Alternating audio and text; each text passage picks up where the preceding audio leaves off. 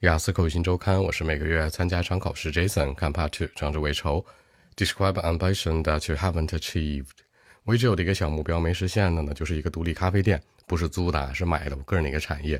其次呢，这个地方不用很大，它可以很小，带一小院儿，在市中心或者郊区都 OK 的。我不见得是拿它赚钱，能够有一个情怀的东西就可以了。除此之外呢，爸妈这么多年一直对我是非常非常宽容，也支持我这样的一个想法决定，希望将来我可以实现。OK，actually。I mean, I had an ambition. I was like uh, thinking about that I could have a coffee shop. I mean, I would buy one. I mean, I would buy a place to have my coffee shop, not renting one.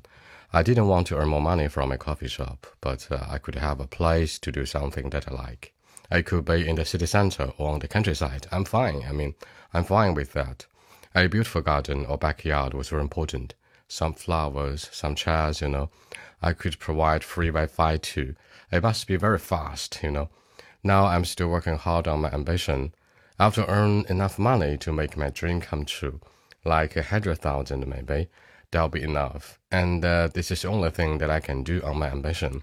A few years ago, I talked to my parents. They supported me to do so. I was like a bit lucky, you know. They didn't say no to me. I was very happy about this. Now I decide to protect my ambition and I'll be working hard on it too. So that's it.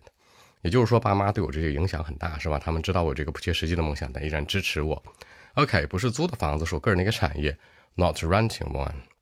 一个漂亮的花园或者后院，a beautiful garden or backyard，免费的无线网，free WiFi，努力实现梦想，work hard on my ambition。微信 b 一七六九三九一零七。